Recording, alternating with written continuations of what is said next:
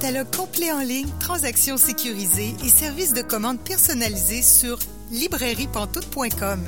La librairie Pantoute, la librairie indépendante à Québec, partenaire annuel de CKRL, vous présente Bouquins et confidences.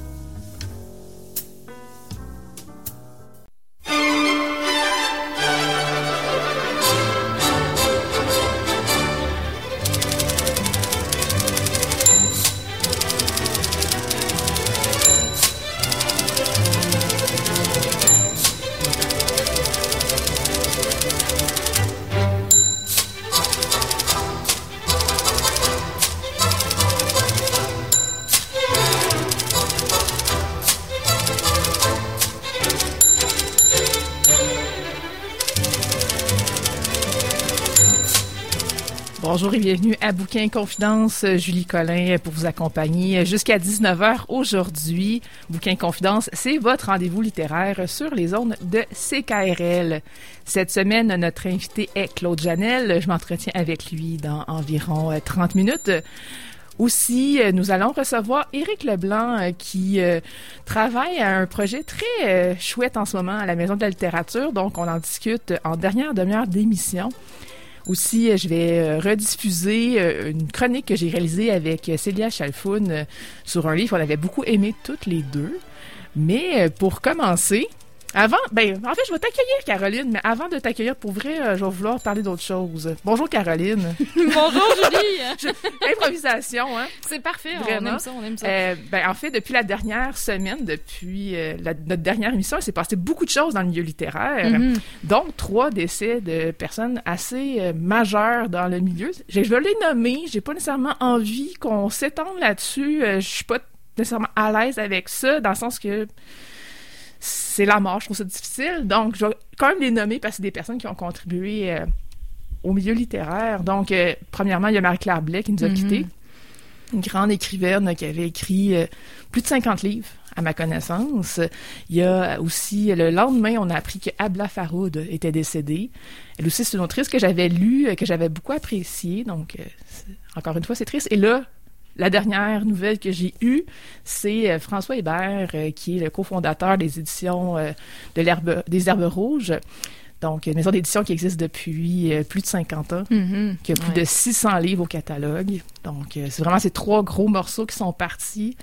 Ouais, c'est c'est euh, difficile quand même, une grosse semaine. euh, Une grosse de- de ce semaine, euh, c'est Euh, c'est c'est euh, oui, des fois on dirait que ça se passe tous en même temps. hein. C'est Ouais. euh, un peu étrange. Oui, mais c'est toute une génération aussi, Ouais. peut-être, euh, de, Mhm. de gens qui vont nous quitter. euh, Effectivement.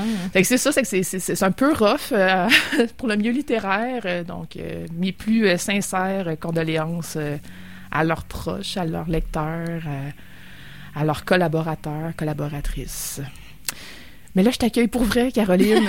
Parce qu'on commence toujours à- ensemble, hein, nous. C'est que Tout à fait. nos émissions, c'est comme ça. D'autres, on aime la routine. Oui, on aime ça la routine. Donc, euh, Caroline, de quoi tu nous parles cette semaine? Oui, ben cette semaine, je vous parle de deux romans. Alors, euh, pas juste un, un roman, deux pour, euh, pour le plaisir.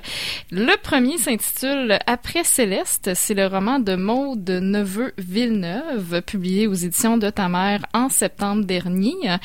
Et Maude Neveu Villeneuve, que certains vont connaître comme étant la copropriétaire des éditions de ta mère, qui Ah. est une maison d'édition que personnellement j'aime beaucoup. Ils font des livres euh, très diversifiés, avec souvent beaucoup d'humour, euh, très jeune. On le voit avec le nom aussi de, de la maison d'édition. Il y a, il un- il y a un humour euh, qui est vraiment euh, là-dedans. là, Puis ils nous disent que notre mère n'a pas de part dans l'entreprise aussi. hein. Au début, il y a comme une petite mention qui nous dit que notre, notre propre mère, je le sais, tu saurais mieux le dire que moi vu que tu as le livre entre les mains, mais ça, il y a comme une petite mention qui dit que notre mère, à nous, elle a comme aucun, Oui, euh, c'est ça, tout aucun, à intérêt, fait. aucun intérêt là-dedans. Donc, euh, c'est ça, c'est pas notre mère. Tout à fait. Ils sont toujours euh, sont assez bons sur euh, sur l'humour, Ouais. euh, un peu absurde aussi. Et euh, ils ont toujours des super belles couvertures en plus. J'aime beaucoup beaucoup leur euh, leur aspect visuel Mhm. de cette maison d'édition là. Donc Maud Neveu Villeneuve qui avec après Céleste en est à son troisième livre, qui d'ailleurs se retrouve sur la liste préliminaire du prix des libraires dans la catégorie roman nouvelle récit. Et c'est très mérité. J'ai beaucoup, beaucoup aimé euh, ce roman-là. Ça raconte l'histoire de Dolores, qui est donc une jeune adulte, euh, début trentaine, journaliste pigiste pour un magazine de décoration, rénovation. Et on comprend au début de, du livre qu'elle retourne dans son village d'enfance, Moreau, suite à un drame qu'elle a vécu. Alors, on comprend qu'elle vivait à Montréal avec son conjoint Simon, qu'il y a un événement qui est survenu et là, ils se sont séparés temporairement et elle est de retour dans la maison de ses parents euh, qui euh, n'est plus habitée en fait par euh, ses parents. Donc, elle est là seule pour un peu se ressourcer et prendre une pause. Et là, on apprend finalement au fil du livre que elle a vécu deux fausses couches hmm. et que son troisième, sa troisième grossesse, en fait, elle avait, elle a dû être interrompue parce que le fœtus n'était pas viable. Alors, ils ont fait une procédure médicale qui consiste un peu à euthanasier le, fœtus parce que si elle avait, disons, accouché de l'enfant, euh, ses fonctions cognitives étaient, euh, disons, pas développées, ça aurait vraiment sa qualité de vie aurait été horrible. Ça aurait vraiment juste été un, humain qui, qui aurait pas pu fonctionner tout simplement au mhm. niveau de l'alimentation. Il y avait vraiment des fonctions cognitives pratiquement nulles. Donc, c'est des cas qui peuvent arriver parfois dans le cas d'une grossesse. Alors, elle a trois, elle a vécu trois grossesses qui n'ont pas, euh, qui ne sont pas arrivées à terme finalement.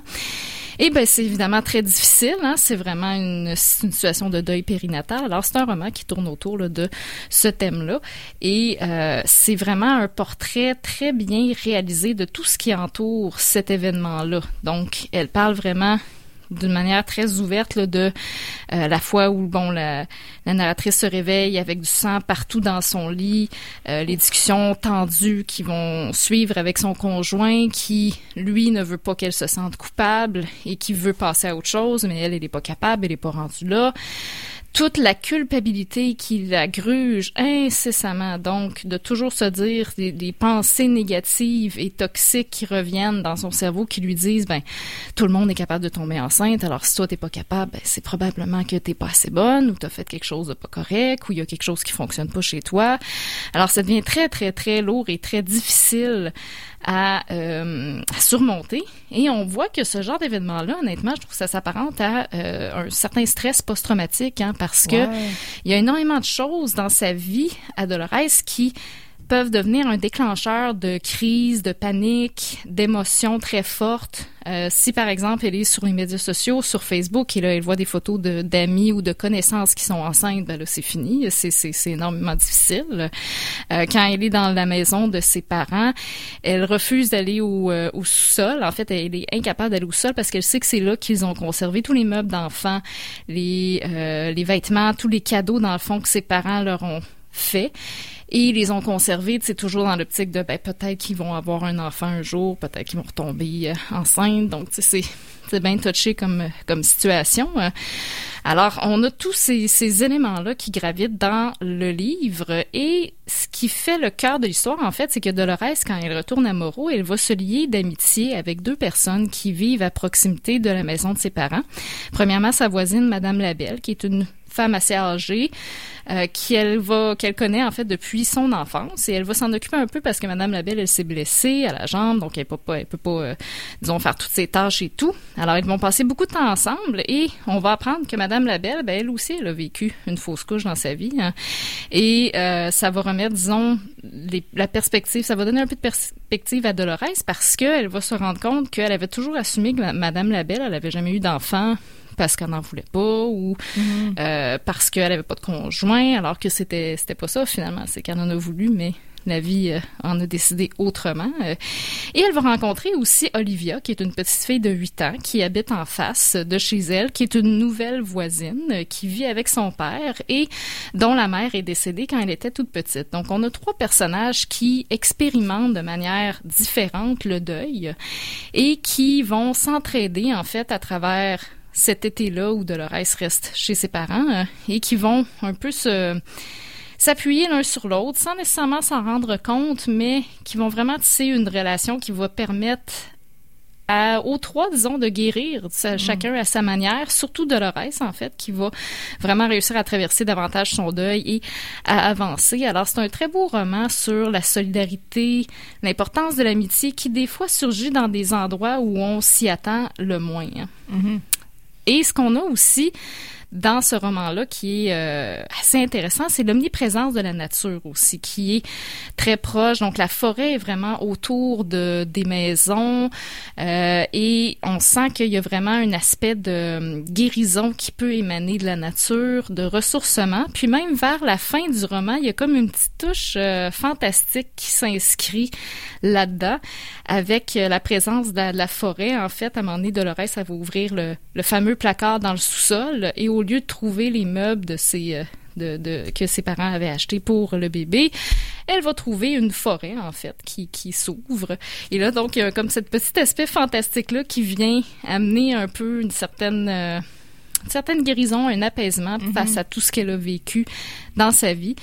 Donc c'est vraiment une belle histoire, c'est très émouvant, c'est très touchant, mais on tombe jamais dans le comment je dirais dans le quétaine ou dans l'autre mm. rose. moi personnellement, ça m'intéresse pas ce genre de roman là. Donc le ton, je trouve qu'il était très très bien choisi, c'est très euh, très posé, l'écriture est très fluide, ça se lit super bien, comme d'ailleurs tous les livres là, chez les éditions Tamar, je trouve qu'ils ont toujours un bon ton, très accessible. Euh, donc c'est vraiment une, euh, une histoire super agréable à lire. C'est un sujet qui est très difficile à raconter, mais c'est euh, c'est bien d'avoir des romans justement qui abordent cette question-là qu'on regarde souvent pas disons en détail parce qu'on considère que souvent les gens vont considérer ben c'était juste euh, une grossesse, un fœtus, donc c'est pas vraiment un vrai deuil entre guillemets, alors qu'au contraire c'est c'est très euh, traumatisant ce genre d'événement là mm-hmm. pour euh, pour une femme. Donc c'est vraiment une histoire qui qui aborde d'une très belle manière ce, ce sujet là qui est difficile. Mm. Tu nous rappelles les références de ta première suggestion? Oui, alors ça s'appelle Après Céleste de Maude Neveu-Villeneuve, publié aux éditions de ta mère en septembre 2021. Et tu as une autre suggestion pour nous.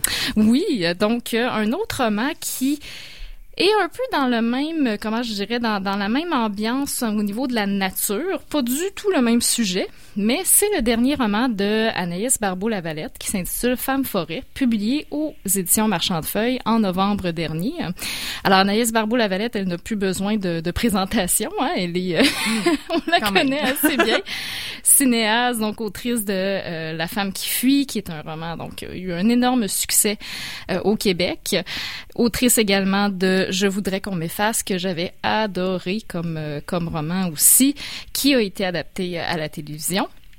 Et donc, comme beaucoup d'autres personnes, moi, j'avais adoré ces deux premiers romans. Alors, j'avais beaucoup hâte de me plonger là, dans dans le dernier. Et j'ai pas été déçue. Ici aussi, là, on a un très, très beau livre qui vaut le détour. Et comme dans Après Céleste, ben, la nature est vraiment omniprésente. On part, en fait, encore une fois d'un récit euh, autobiographique, un peu comme avec La femme qui fuit, qui va s'inspirer directement de la vie de l'autrice. Et on comprend que Anaïs Barbeau-Lavalette, un peu après le début de la pandémie, elle est partie, euh, elle a quitté Montréal en fait avec ses trois enfants, son chum, un couple d'amis et leurs deux enfants. Et ils vont tous aller se vivre en fait dans le chalet qui appartenait à la famille d'Anaïs Barbeau-Lavalette. Alors, ils sont neuf personnes dans une petite maison ancienne c'est du stock, disons. C'est pas euh, évident. Alors, il y, a, tous les enjeux de, proximité euh, qui, euh, qui sont quand même disons, un beau défi à surmonter. Mais ce qui est intéressant avec ce milieu-là, on comprend qu'ils sont probablement dans les Laurentides ou du moins dans une région de nature à proximité de Montréal et ils vont vraiment, disons, expérimenter tout ce qui touche à la nature, à la dépendance de l'environnement qui va la nature va devenir vraiment une partie intégrante de leur vie. Hein. Donc, au niveau des enfants, euh, Anaïs Barbeau va vraiment intégrer ça dans l'école, dans leur apprentissage, au niveau de l'alimentation. Ils vont faire pousser bon ce qu'ils mangent, ils vont avoir des poules. Euh, tout va vraiment tourner autour de la nature. C'est un peu une sorte d'expérience de, reconnexion au territoire et à l'environnement dans lequel euh, les, euh, les personnes baignent. Et c'est euh, c'est intéressant aussi parce qu'Anaïs Barbeau-Lavalette, elle est très consciente que, bon, elle-même, elle va se décrire comme une touriste de la ruralité parce que elle n'est pas, elle disait, moi, je connaissais rien de la nature, donc je me suis mhm. lancée un peu là-dedans sans trop savoir ce qui allait en, en advenir. Mais en même temps, c'est ce qui fait la beauté de l'histoire, je dirais, parce qu'il y a beaucoup d'émerveillement. Euh, et on sent que des fois, ça peut être une expérience un peu déboussolante, mais ça donne une très belle leçon d'humilité aussi quant à notre euh, notre fragilité ou des fois notre ignorance aussi par rapport à la nature. C'est sûr que moi-même, si on me disait euh, tu t'en vas dans le bois comme ça et euh, Disons, je me donne 24 heures. Ben, moi, je, euh, je trouve que 24 heures, c'est pas tant que ça non plus. Là. en tout cas, moi, personnellement, je suis très, très, très urbaine. Là, oui, ben moi aussi. J'aurais beaucoup de choses à apprendre, je pense. Oui, exactement, moi de même. Donc, il y a toute cette, euh, cette exploration-là. Ils vont vivre toutes sortes d'expériences, les deux familles ensemble. Bon, évidemment, l'élevage, euh, de poules, ils vont faire pousser plein de choses, ils vont il, y a, il va y avoir aussi une petite question de s'il y a une présence de fantômes aussi autour de la oh. maison qui est ancienne. Euh, il y a une pierre tombale mystérieuse qu'ils vont découvrir aux alentours de la maison et au travers de, de cette expérience-là aussi, on va en découvrir un peu plus sur l'histoire de la famille d'Anaïs Barbeau-Lavalette et des gens qui ont gravité autour d'elle durant son enfance parce que dans le fond, elle, elle retournait à cette maison-là, c'était la maison de, de sa famille quand elle était enfant, donc elle allait passer ces, étés-là, par exemple. Alors, il y a des gens qu'elle a côtoyés qui sont encore, euh, qui, qui sont en fait dans le roman là, quand elle, elle arrive avec ses enfants. Il y en a certains qui vont décéder pendant cette période-là. Et euh, on va apprendre, par exemple, aussi un peu plus d'infos sur ses grands-parents paternels qui sont euh, d'origine française et chez qui elle allait souvent passer l'été. Euh, en France, en fait. Il habitait à proximité de Paris. Donc, c'est très beau aussi comment il va décrire sa relation avec ces membres-là de sa famille, l'affection qu'il a pour, euh, pour ces personnes-là. Et la question aussi du, du deuil dans ce livre-là est également présente euh, de manière très différente qu'avec le roman Après Céleste, évidemment, mais elle va parler bon du, du deuil de ses grands-parents, des personnages âgés qui l'entourent, des voisins qui vont décéder aussi. Et c'est tout relié. La, la COVID est jamais mentionnée, disons, telle quelle mm-hmm. dans le, le, livre, mais évidemment, c'est dans l'esprit un peu de, de ça. Je lisais en entrevue que Anaïs Barbeau, elle disait, bon, ben, cette expérience de la pandémie, ça nous a rapproché un peu du concept de la mort, en fait, hein, dans la mm-hmm. mesure où on prend vraiment conscience que la mort fait partie de notre vie hein, et que tout a une fin. Hein. Donc, elle dit en soi, on n'est pas obligé d'en faire quelque chose d'extrêmement négatif, mais c'est juste une question de s'inscrire dans la durée et euh, de, de considérer finalement que c'est euh, ça fait partie de, de l'existence de, de, toute personne. Et au final, ben, comme on, on, la connaît un peu, euh, Anaïs Barbeau, elle est très poétique, elle a un style très, très beau, très imagé, et ce livre-là est tout en délicatesse. C'est vraiment euh, très, très, très agréable à lire.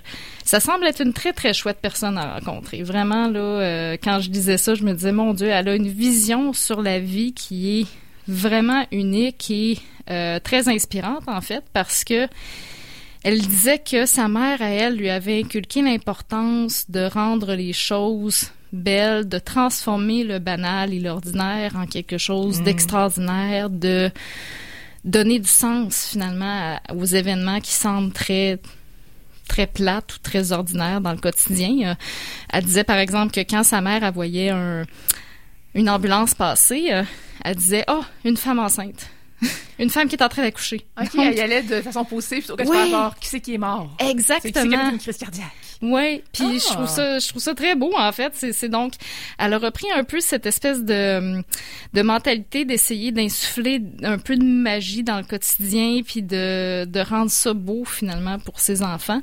Et elle est constamment dans cette euh, cette vision là qui est quand même admirable parce que ça doit demander énormément d'énergie d'être constamment dans cette cette optique là, mais euh, vraiment elle essaye de, de donner le goût à, ses enfants de, s'émerveiller devant tout finalement. Et la nature est très propice à l'émerveillement, donc on est là-dedans, on est dans, la lenteur aussi, ce qui fait vraiment du bien, je dirais, par rapport à la vie en ville qui peut être très très très prenante, très rapide, qui euh, où il y a beaucoup de bruit et tout, on est beaucoup sollicité. Euh, donc, ça donne vraiment le goût, je dirais, d'aller d'aller se perdre dans le bois. Vraiment, là, c'est euh, c'est très, très, très agréable. Même pour des urbaines comme nous. même pour des, urbaines, des urbaines comme nous. Et on apprend en plus, euh, au passage, plein de choses sur la nature, les plantes.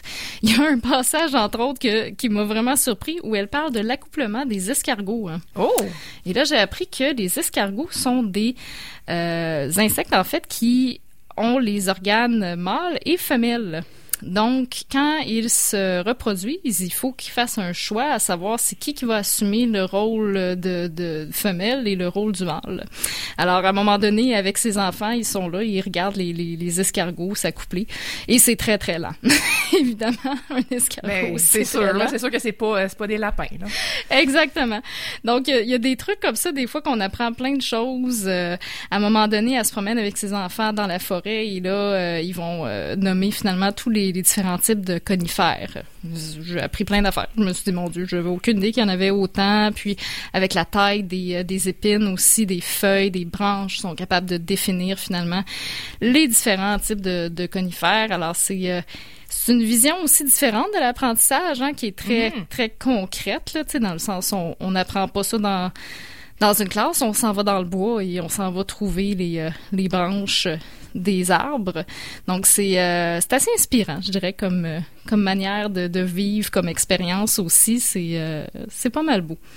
D'ailleurs, j'aurais peut-être un petit extrait pour vous. OK. oui, je le veux. Alors, ça commence comme suit. J'y vais en fait avec la première page parce que dès la première page, moi, j'ai été, euh, disons, happée par le, le style de l'autrice que j'aime, que j'aime beaucoup. Alors, ça va comme suit. Je voudrais être le dehors, ne plus avoir de contours ni de frontières, et n'être retenu nulle part. Les plafonds sont trop bas et les murs sont trop étroits. Je regarde toutes les vies que je laisse passer sans moi. Elles m'invitent, alors j'ouvre les fenêtres. Il y a un courant d'air dans ma maison. Je suis prise entre l'intérieur et l'extérieur du monde. Les jours de grand vent, je me demande si mes racines vont tenir. Si une tempête ne va pas m'arracher au sol sur lequel mes enfants ont appris à marcher. Si je saurai rester. Je trouve une écharde coincée sous ma peau. Le souvenir d'une forêt. Et voilà. Wow. Alors c'est comme ça tout le long. C'est vraiment euh, hyper euh, poétique tout le long. C'est c'est de toute beauté et puis euh, vraiment encore une fois Anaïs Barbeau elle, elle réussit à nous émerveiller et à nous inviter aussi à l'émerveillement face à ce qui nous entoure. Alors ça fait ça fait beaucoup de bien. Moi, j'ai une petite note superficielle à dire. Oui, le format du oui. livre chez Marchand de Feuilles, c'est un de mes formats de livres préférés. Ah oui, ok. Oui, c'est vraiment une espèce de format euh, un peu euh, poche de luxe, dans le sens Oui. qu'il est vraiment beaucoup plus haut. Et il se tient bien, ça se lit bien. Euh, à toutes les fois que j'ai la chance de lire un livre des éditions Marchand de Feuilles dans ce format-là, je suis assez épanouie. J'avoue, ouais, c'est vraiment un beau format. Puis, Ouais. euh, faudrait, il y aurait de quoi à faire sur les, les formats de livres. Comment Ah, les maisons mais, hein. d'édition décident de justement y aller avec un, un format comme Ouais. ça. Euh, c'est c'est toujours assez fascinant. Mais moi aussi, j'aime bien. C'est ça, c'est pas très gros, c'est vraiment toujours rectangulaire. Euh, c'est c'est très. euh, c'est ouais. bien en main, il est pas lourd. c'est ça, moi j'adore ce format-là. Je trouve que ça se lit bien. Puis la lecture est, fa- est facile à faire. Là. C'est pas, pas un effort. Euh, donc c'est mon petit côté euh, superficiel, euh, confortable. Non, non, mais c'est très important parce qu'il y a des études en plus qui montrent que le contenant, la, la, forme en fait de du livre ou de le support en fait a une influence directe sur la compréhension de lecture. C'est-à-dire que ça, ça varie aussi d'un livre papier à un livre numérique par exemple chez des gens. Donc il y a vraiment des études qui se sont intéressées à, à ça, l'influence du support d'écriture sur la compréhension de lecture. Alors ce n'est pas superficiel pas ni anodin. que ça. hein. tu nous rappelles les références du deuxième livre, s'il te plaît? Oui, alors le titre c'est Femme forêt d'Anaïs Barbeau-Lavalette, publié en novembre dernier chez Marchand de Feuilles. Merci beaucoup, Caroline Ménard. Merci Julie.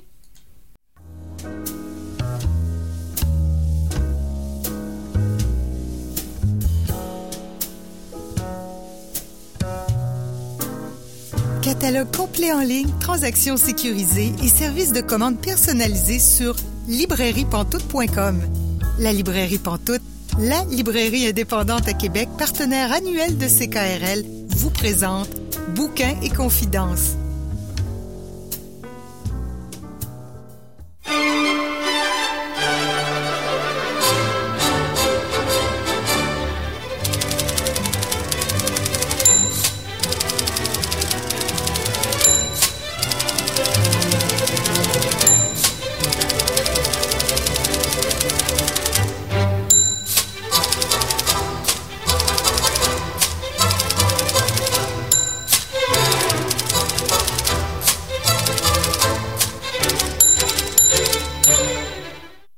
Vous êtes bien à Bouquin Confidence, euh, Julie Collin pour vous accompagner jusqu'à 19h aujourd'hui. Et là, je rejoins notre invité de la semaine, Claude Janel. Bonjour Claude. Bonjour Anna Julie. Vous avez euh, publié plusieurs livres, mais c'est un travail d'anthologiste que vous faites en quelque sorte. Est-ce que vous définissez votre travail comme ça?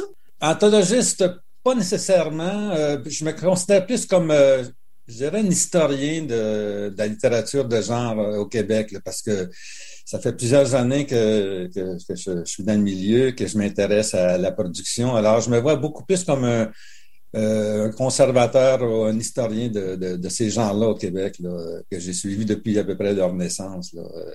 Mais on va retourner dans le passé. On va aller plus loin en arrière. Votre premier livre que j'ai trouvé, vous me corrigez si je me trompe, Station québécoise moderne.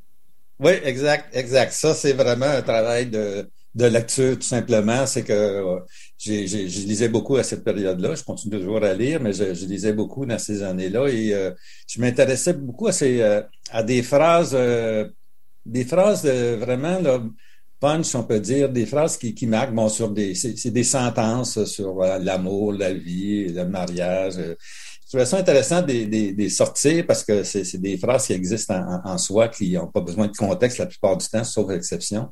Et euh, je trouvais que c'était des. Je trouvais ça intéressant de, de, euh, de faire une compilation de ces, de ces phrases-là. Évidemment, c'est, plus dans des romans réalistes qu'on, qu'on trouve ce genre de, de de, de réflexion-là. Euh, il y en a beaucoup moins en science-fiction en fantastique. C'est pour ça que j'en ai, j'ai pas continué vraiment dans, dans, avec ce genre de, de, compilation-là. Mais à l'époque, je lisais beaucoup de, de, romans réalistes et je trouvais ça intéressant de, de, de, présenter ce, genre de, de, maxime-là à, des lecteurs et euh, ça pouvait rappeler aussi certains textes qu'ils ont lus. Ça nous est tous déjà arrivé de lire un livre et de noter une super belle phrase dans un cahier. Exact. Mais vous, vous êtes allé jusqu'à le publier, ce livre-là. Comment c'est arrivé la publication comme telle? Ben, ça n'a pas été tellement difficile. Bon, c'est une nouvelle maison d'édition, l'édition de l'horreur. Ça faisait pas longtemps que la maison était euh, en activité. Et euh, évidemment, tant qu'on est jeune, on, on, a un doute de rien, on est, on est fonceur, tout ça. Je m'étais, euh, je m'étais présenté où j'avais envoyé ce, manuscrit-là à, la maison d'édition. Et puis, euh, bon, ils étaient peut-être à la recherche de, de, de différents livres parce qu'ils ont publié aussi de, de, la poésie, du roman aux éditions d'horreur.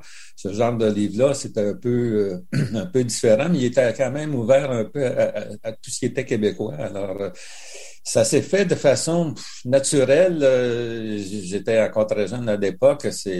J'étais surpris moi-même que, que ce soit accepté parce que bon, c'est un travail de lecteur, point. Il n'y a pas aucune analyse et tout ça. Alors, euh, j'ai pas vraiment beaucoup de mérite, là, euh, contrairement à d'autres livres que j'ai fait par après, où là, il y a eu beaucoup plus de recherche. Après ça, ce que j'ai trouvé, les éditions du jour, une génération d'écrivains. Qu'est-ce que c'est?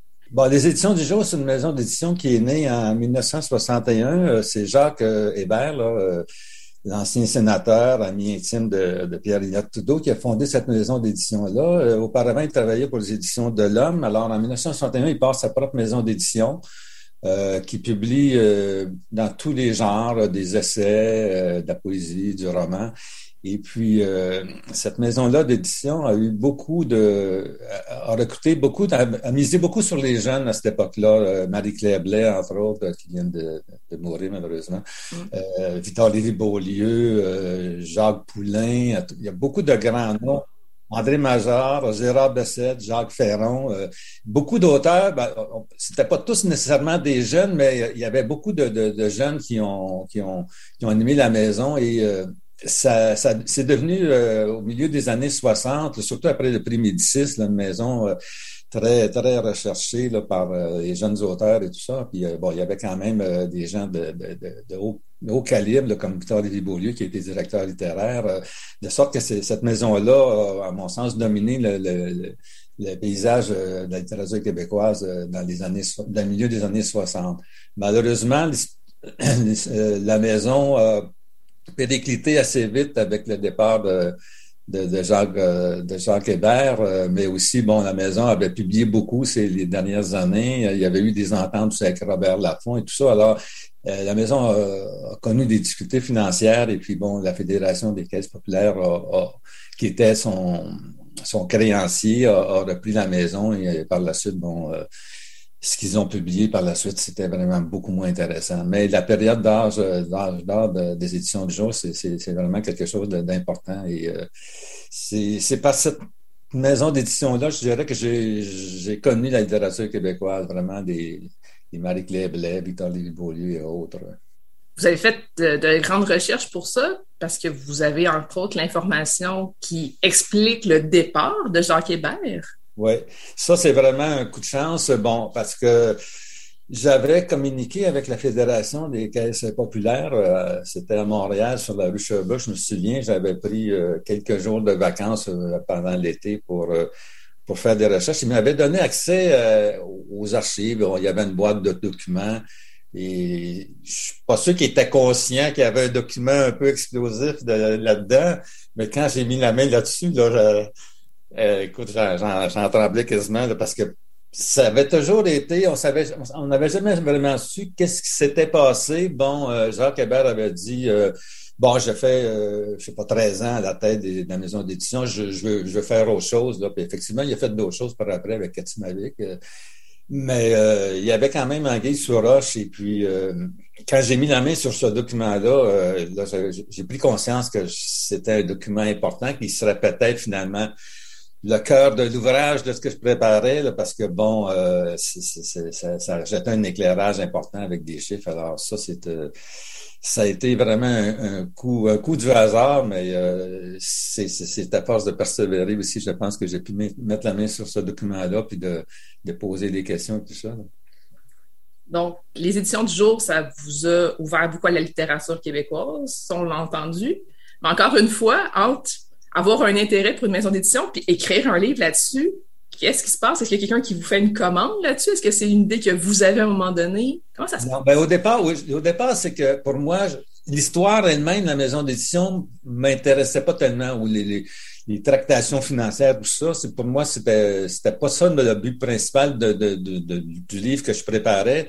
Moi, c'était de faire une, une recension de toute la production de la collection des romanciers du jour, qui compte 131 titres et j'ai lu tous les titres de cette collection-là. Et c'est là que là, j'ai voulu en faire un peu, euh, montrer les différentes tendances, les époques aussi, mais à travers les livres. Donc, pour moi, c'était la critique de chacun des livres qui était fondamentale.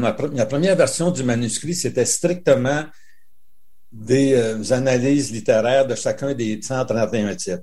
Quand j'ai présenté le manuscrit euh, à la maison d'édition, aux éditions euh, Urtubise, euh, HMH, euh, bon, on m'a dit, bon, euh, ça nous intéresse pas vraiment, ça serait plus l'histoire de la maison, ou en tout cas, là, c'était vraiment un premier, un premier manuscrit, c'était une première version. Alors, j'ai changé un peu mon approche, j'ai réduit des...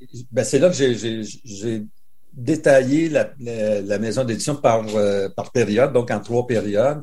Et euh, j'ai fait aussi des textes sur certains auteurs plus importants. J'ai réduit beaucoup euh, les recensions de certains ouvrages qui étaient moins intéressants, moins importants.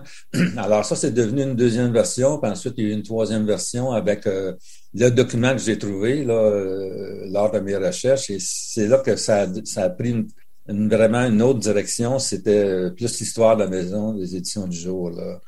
Alors, euh, donc, au départ, c'était plus un travail d'analyse littéraire, mais ça s'est transformé. Bon, et on a quand même conservé euh, la partie euh, appréciation ou mise en contexte ou critique des, des, des, ouvrages qui sont parus dans cette, dans cette collection-là, mais la partie histoire de la maison euh, a, pris de l'importance. Et euh, je pense que finalement, c'est la quatrième version qui est parue. Là. Ça, c'est ça, c'est contrairement aux citations québécoises modernes. Là, il y a eu beaucoup de travail, de, retravail. Et entre-temps, c'était mon premier, premier directeur, c'était André Vanas, qui était directeur de la, collection Les Cahiers du Québec. Ensuite, c'est devenu Marie-Josée Thériault. Alors, le, manuscrit est passé entre deux mains. C'est un peu avec Marie-Josée Thériault, je pense que ça, qui a été relancé parce qu'à un moment donné, après euh, la deuxième version, j'étais un peu découragé. Je, je pensais pas nécessairement continuer. J'ai probablement marqué une certaine une pause.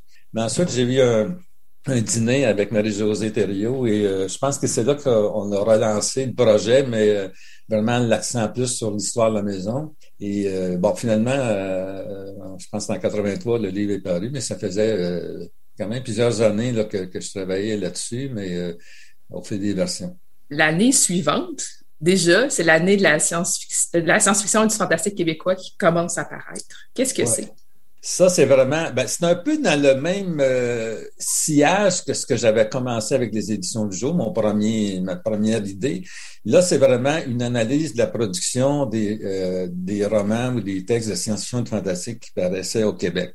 C'est pas vraiment moi qui en ai eu l'idée. Euh, ben, c'est Jean Petitgros et, que je connaissais déjà un peu à l'époque. Euh, bon, c'était donné un peu comme défi parce que euh, cette année-là, euh, bon, en fait, on a fait l'année l'année de l'ascension du fantastique québécois 1984, ça, ça, ça, parle de la production de l'année 1983.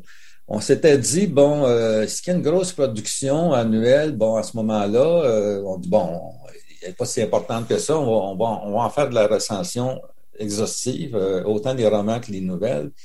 Et puis, bon, ça a donné ce que ça a donné. Là, si, euh, si, on, si on refaisait la typographie de ce livre-là, il ferait pas, je pense qu'il ferait pas 100 pages, là, parce que c'était, c'était d'imprimante à point, tout ça, là, c'est maintenant, euh, ça, ça, ferait un ouvrage beaucoup plus mince. À sort, on, a fait cette, première année-là, et puis euh, ça a bien été. On s'est dit, on est capable de faire ça à trois ou quatre. Alors, on a continué pendant, pendant plusieurs années, mais à partir de 1986-87, la production était pas mal plus importante.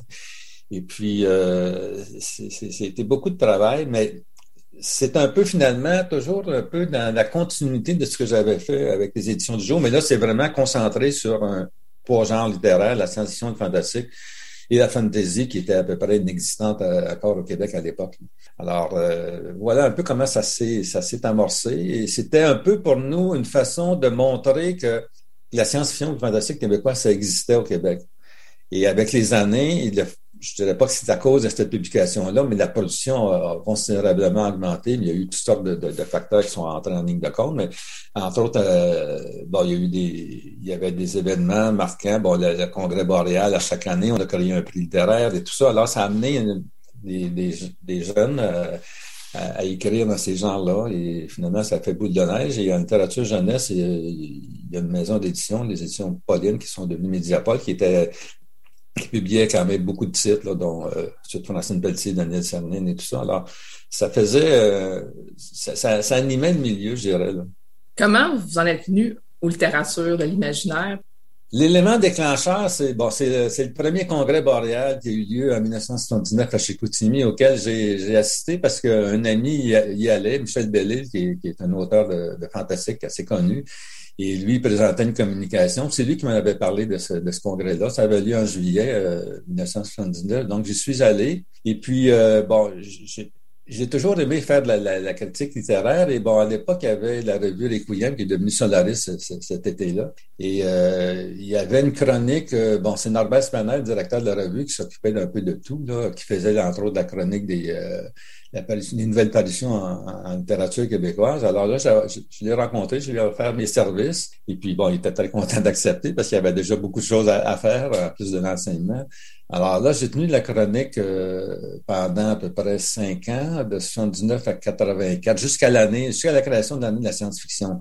Bon, parce que la revue était euh, aux trois mois, même pendant peut-être une petite période, il y a eu euh, six numéros par année, mais c'était généralement quatre numéros par année. Alors bon, ça revenait assez vite, mais je faisais deux, trois, deux, trois livres par chronique. Et, euh, et bon, quand, quand le, projet de l'année d'ascension est arrivé avec l'idée de, de, Jean Petitgros, bon, j'ai décidé d'embarquer dans, cette aventure-là. Et là, bon, j'ai quitté Solaris là, un peu après. Bon, la, périodicité annuelle me convenait mieux que la, périodicité trimestrielle. Bon, il y avait des réunions, je faisais partie du comité de, la revue, donc j'allais euh, à Montréal tous les, tous les, trois mois environ, parce qu'il y avait une réunion pour, euh, par numéro. Alors ça, ça me convenait mieux, mieux avec euh, bon, les obligations familiales et tout ça. Alors, c'est ben, vraiment le congrès boréal qui a, qui a été déclencheur. J'en lisais un peu de science-fiction fantastique, là, mais c'était pas c'était un peu par accident. Bon, c'est parce qu'il y, a des auteurs euh, de romans de, littérature réaliste qui euh, ont fait à l'occasion des romans de science-fiction ou fantastique. Alors, c'était un peu par hasard que j'en ai lu. J'en, avais pas lu beaucoup, là, mais par contre, j'avais une très bonne connaissance de la littérature québécoise. Et euh, c'est comme ça que bon, ça a été, ça a été vraiment le moment, le moment marquant de mon, de ma spécialisation, si on peut dire. J'aimerais qu'on fasse un saut sur le DALIAF, qui est le dictionnaire des auteurs des littératures de l'imaginaire en Amérique française. Qu'est-ce que c'est? C'est un répertoire qui présente tous les auteurs qui ont écrit au moins un texte en science-fiction, en fantastique ou en fantasy depuis 1835 jusqu'à 2008 inclusivement, parce que l'ouvrage est paru là, en 2011, mais il fallait qu'on arrête à un moment donné. Alors, euh, de 1835 à 2008, euh, il y a environ 1000, près de 1600 auteurs qui sont mentionnés avec euh, parfois la plupart de notices biographiques. Bon, il y a un bon nombre que j'ai retracé. Il y en a bon qui du 19e siècle qui ont qui étaient très connus comme Pamphile Lemay ou euh, Louis Fréchette ou Honoré Beaugrand, ça c'était facile d'avoir euh, des informations de, nature biographique. Il y en a d'autres c'était des, listes inconnues. Alors euh, il y a des auteurs qui ont, ont leur nom, puis le, titre du conte ou de la nouvelle qui, qui l'a publié, qu'ils ont publié, puis c'est tout. Mais il y en a un bon nombre qui, qui, qui ont une notice biographique et la liste de tous les textes qu'ils ont publié en science-fiction et en fantastique, euh, que ce soit des courts textes d'une page ou des romans de 500 pages. Alors, ça représente, euh, ça représente euh, de tout ce que j'ai comme, commencé à accumuler comme information depuis 1979, au moment où j'ai commencé à m'intéresser à ces gens-là. Et donc, c'est une somme assez fabuleuse d'informations, au moins pour établir ce qu'on appelle le corpus de, de, de ces gens-là au Québec il y a aussi une soixantaine, 50 euh, à 60 portraits d'écrivains que je juge importants, euh, que ce soit bon, Elisabeth Bonarbo, Esther Rochon. Euh, c'est en majorité des auteurs contemporains, mais il y en a aussi quelques-uns, 7 ou 8 du 19e siècle, comme euh, Beaugrand, Honoré Beaugrand, Louis Fréchette que je mentionnais tantôt. Alors, donc, c'est assez, c'est assez complet pour présenter l'ensemble de la production. Et euh, bon, évidemment, j'ai continué à accumuler l'information depuis 2009, là, euh, parce que l'ouvrage se terminait au 31 décembre 2008. Alors, tout ce qui est... Puis la production ces années-ci est encore très importante. Alors, faire une mise à jour de cet ouvrage-là, là, ça représenterait... je suis rendu à peu près à 2700 auteurs. Il y en avait à peu près 1600 dans le répertoire, dans le DALIAF. Là. Donc, je suis rendu à 2600 auteurs au moins. Ah, à chaque année, il y a à peu près 40 à 50 nouveaux auteurs. Bon, parfois, c'est juste une courte nouvelle, parfois, mais il y a beaucoup de romans. C'est étonnant, la production euh, romanesque est plus importante que la, production de nouvelles euh, depuis, euh, depuis je dirais, une dizaine d'années. C'est, assez remarquable. Tout le monde veut écrire des romans plutôt. Des nouvelles, bon, Il y en a qui vont écrire une nouvelle pour commencer, mais euh, il y en a qui commencent directement avec le roman, qui s'essayent avec le roman, c'est pas toujours heureux, bon. Mais euh, il y a beaucoup de, de, premières œuvres, de premiers textes qui sont des romans. Il y a peut-être moins d'endroits aussi pour publier maintenant euh, en revue, dans le sens que maintenant aussi les maisons d'édition généralistes vont aussi avoir une collection de science-fiction ou vont aussi accepter des textes qui vont avoir des aspects fantastiques, donc, il y a peut-être plus d'endroits qu'avant aussi. Ah oui, il y a beaucoup de débouchés pour le, pour le, roman. Il y, a des, il y en a aussi beaucoup qui se publient à compte d'auteur ou a des maisons d'édition qui sont des comptes d'auteur déguisés. Et effectivement, il n'y a pas beaucoup d'endroits pour publier des nouvelles. Bon, il y a deux revues euh, spécialisées, Solaris et Brin d'éternité. Euh, dans les années 80, il y avait beaucoup de petits fanzines. Il y avait, euh, il y a eu deux, revues majeures, Solaris qui était déjà là, mais aussi Imagine pendant des années. Et bon, maintenant, il, on trouve parfois un texte euh, ou deux dans la revue XYZ, mais surtout des textes fantastiques davantage que des textes de science-fiction. Mais bien, ça en a eu un certain temps. Maintenant, il y en a à peu près jamais. Euh, donc, c'est sûr qu'il y a moins de, débouchés pour la nouvelle. Et, les recueils de nouvelles se vendent beaucoup moins aussi, on le sait, que les romans. Alors, euh, ceux qui veulent, qui ont des aspirations d'écrivains ou d'écrivaines, bon, ils vont, ils commencer directement à, écrire du roman. Et vous, est-ce que vous avez déjà tenté d'écrire de la science-fiction ou euh, du fantastique? Non, moi, non, je, je considère que j'ai pas assez d'imagination puisque je, je, regarde ce que des gens font. Euh, je, me, je considère qu'il y a de très bons écrivains au Québec. Alors, je me dis, euh, ils n'ont pas besoin d'un autre bon écrivain au Québec euh, ou très bon écrivain au Québec. Il y en a déjà un bon nombre. Par contre, il n'y a pas beaucoup de gens qui font ce que je fais. Alors, je me sens plus utile dans ce que je fais à savoir bon des, euh, des recensions d'ouvrages, des ouvrages d'analyse et tout ça. Et, puis en même temps, ça, ça, ça me permet d'avoir une certaine liberté parce que bon, je suis pas à la fois auteur et, essayiste, je suis essentiellement euh, un commentateur, un critique littéraire ou un essayiste. Alors, euh, et comme il n'y a pas beaucoup de gens qui font ce genre de choses-là, ou qui le font en tout cas, dont c'est la priorité, euh, moi, c'est vraiment ma priorité. Alors, je trouve que je suis plus utile dans cet aspect-là de, ma contribution que d'arriver avec euh, un roman qui serait, bon, peut-être bon, mais qui ne surpasserait pas, je pense, ceux des auteurs les plus, les plus, les plus lus, les plus, euh, les plus, les plus intéressants au Québec. J'aimerais qu'on parle d'un autre gros projet qui est en cours parce que c'est pas terminé. Euh, mais il y a déjà deux livres qui sont parus. C'est la décennie charnière et les années d'éclosion. Ouais. Qu'est-ce que c'est ce projet-là? Ben, c'est la suite, en fait. C'est que, bon, on a commencé l'année de la science-fiction en 1984. On a fait euh, 15 tomes. En tout cas, de 84 à 2000, il y a un ouvrage par année. Ensuite, on, avait, on a fait aussi le 19e siècle, qui est un seul volume qui couvre la période 1835-1900. C'est essentiellement des contes il va y avoir la période 1901-1959, qui est une période assez, euh, qui n'est pas encore, euh, bon, on a, on a fait l'inventaire des romans, des livres, tout ça, mais il reste encore beaucoup de choses à trouver dans les journaux de l'époque, les périodiques de l'époque. Alors ça, ça va être un, gros travail encore à faire. Et ensuite, bon, il y a eu la décennie charnière 1900-1960.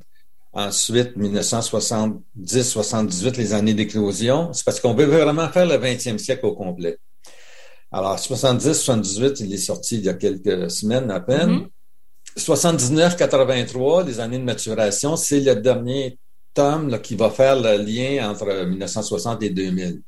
Encore là, ça va être un, volume euh, assez volumineux, autant, autant que les années d'éclosion, je pense bien, parce qu'il y a une grosse production. Euh, c'est plusieurs années, d'ailleurs, c'est 79 à 83, ça fait, je pense, c'est cinq années ou quatre années. Alors, ça va être une grosse, une grosse production.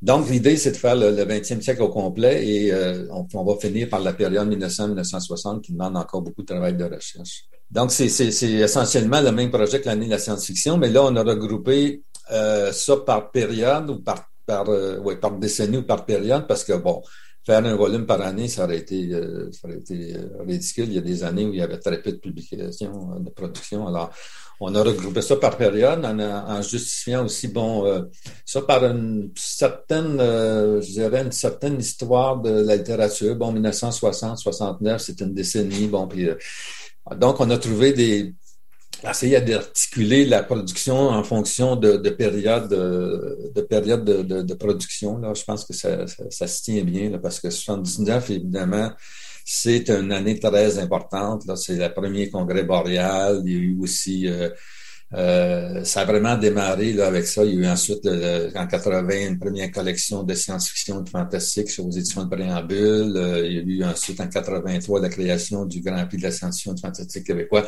Bref, cette période-là, 79-83, là, c'est, ça, ça, ça, bouge beaucoup. Alors, euh, donc, c'est un peu pour ça qu'on a, on a fait 60, 70, 78, là, puis ensuite 79, 83, qui est en cours présentement, là, qui devrait, je pense, je sais pas si ça va paraître en 2022, là, parce que, bon, ça repose beaucoup sur le travail des collaborateurs. Évidemment, je ne sais pas tout. Et euh, on a à chaque fois 15, 20 collaborateurs, des gens qui acceptent de faire des recensions de façon bénévole. Alors, c'est sûr que c'est pas leur c'est pas la première préoccupation. Alors, euh, c'est, je, suis, un peu à la merci de la disponibilité de ces gens-là. Moi, j'en fais un certain nombre, mais je ne peux pas tout faire. Alors, donc, c'est un peu en fonction de, des textes qui vont rentrer. mais c'est sûr qu'il y en a plusieurs qui sont, qui sont à l'œuvre présentement. J'en ai reçu un bon nombre, mais euh, il y a encore beaucoup de travail à faire. Là, mais euh, c'est sûr que je suis quelqu'un de patient et quand je m'engage à, faire un projet et à le rendre jusqu'au bout, ben je, le fais. Des fois, c'est plus long que prévu, mais euh, je livre, comme on dit. Mm-hmm. Il y a quand même un bon écart entre le. Puis en même temps, on comprend pourquoi, là, mais il y a un, grand écart quand même entre la décennie charnière et les années d'éclosion. On parle de 2006 à 2021. Donc, on, le troisième tome, s'il sort en 2022, tant mieux, mais sinon, on comprendrait aussi que c'est du travail. Oui, c'est parce que, bon, de 1984 à 2000, il y a eu à un moment donné un trou. Il y a eu quatre années, 93, 94, 95 et 96, qu'on n'a pas fait parce qu'on a, on a arrêté à un moment donné le projet, bon, pour toutes sortes de raisons. Euh, et euh, on, on, a repris en 80, avec l'année 97. Mais là, là, il y avait un trou de quatre ans qui me fatiguait. Je voulais absolument les faire. Alors, c'est pour ça que ils ont été faits après, euh, je pense qu'ils ont été faits après la, de, décennie charnière. Bref, il y a eu, euh, il y a eu vraiment euh, une pause dans le projet parce que le projet de, de 84 à aujourd'hui, ça fait beaucoup d'années quand même. Et, plus ça allait, plus le travail était, était, énorme à faire. Alors, c'est pour ça que, bon, mais je tenais beaucoup à boucler 84-2000, qu'il n'y ait pas une éclipse de trois ou quatre ans. Alors, ces années-là, on les a faites pratiquement 20 ans après l'apparition des textes, comme 1994, je pense que c'était en 2004, 1995 peut-être en 2005, en tout cas, bref, avec beaucoup de retard. Mais par contre, c'est intéressant parce qu'on a un recul. Et ça aussi, c'est euh, bon. À, l'époque, en 84, 85, 86, on, faisait, on faisait ces, ces, ces, ouvrages-là, mais avec aucun recul. Bon, des textes venaient de paraître, ça faisait deux mois, trois mois. Là, maintenant, c'est intéressant aussi de, de de faire euh, cette recension-là, parfois avec 40 euh, ans d'écart, avec 70, 78, là, euh, c'est, c'est, beaucoup d'écart par rapport à, l'année de publication de ces textes-là. Mm-hmm. et, ça jette un regard différent. On ne voit pas les textes de la même façon et ça, je trouve ça intéressant aussi. On tient compte de ça dans l'analyse, bon, parce que, bon, c'est sûr qu'on est peut-être moins sévère parce qu'avec euh, le recul, on se dit, bon, ben, c'était des, gens qui débutaient, tout ça, puis il y a des choses qui passeraient pas nécessairement aujourd'hui. Euh, alors, c'est intéressant aussi d'avoir ce recul-là. Il y a des choses aussi qui n'ont pas vieilli tant que ça. Euh, je lisais dans la décennie charnière, à la fin, il y a des nouvelles qui sont reproduites. Ouais. Chantal Renault, ben j'ai vraiment été surprise à la fois de savoir qu'elle l'écrivait, puis à la fois de savoir, genre, à quel point son texte est encore très actuel. Ben ça, c'est intéressant, justement, dans, dans ces ouvrages-là qui, qui, où on a du recul, de, de ressortir, euh, là, il y en a dix, euh, des textes comme ça qui n'ont pas vieilli. Il y a aussi un texte de Jean-Pierre Lefebvre, qui est d'abord un cinéaste. Euh, c'est des choses qui n'ont pas été republiées, des textes qui n'ont jamais été republiés. Bon, Chantal Renault, c'est le seul que j'ai dans, ma, dans sa liste, dans sa bibliographie. Jean, Jean-Pierre Jean-Pierre aussi, là, euh, c'est le seul texte, mais il y en a d'autres, c'est des auteurs plus connus. Bon, il y a un texte de Jean Hamelin, dont je me souviens, là, et euh, ça, c'est un recueil de nouvelles. C'est un auteur, bon, relativement connu, mais ça a aussi ça d'intérêt de faire redécouvrir dans cette période-là des textes intéressants, euh, pour montrer qu'il y avait des choses quand même intéressantes qui se publiaient à l'époque, même si c'était dans les débuts.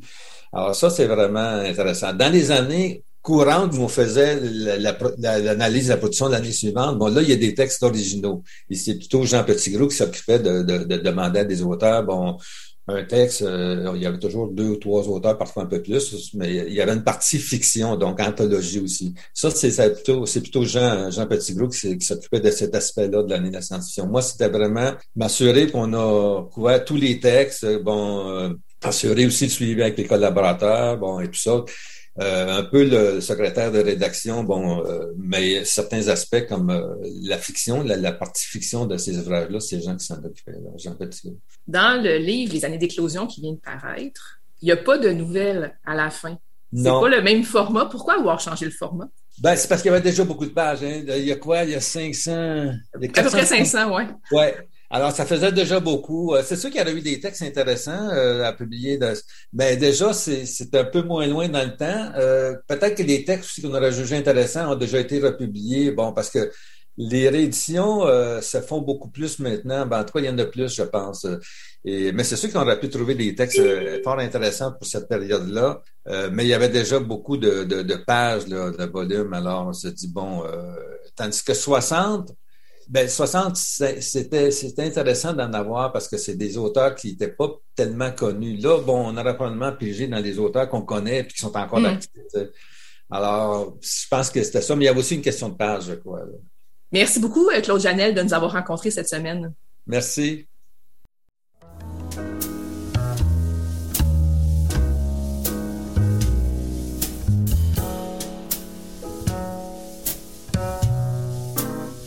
Catalogue complet en ligne, transactions sécurisées et services de commande personnalisés sur librairiepantoute.com. La librairie Pantoute, la librairie indépendante à Québec, partenaire annuel de CKRL, vous présente Bouquins et confidences.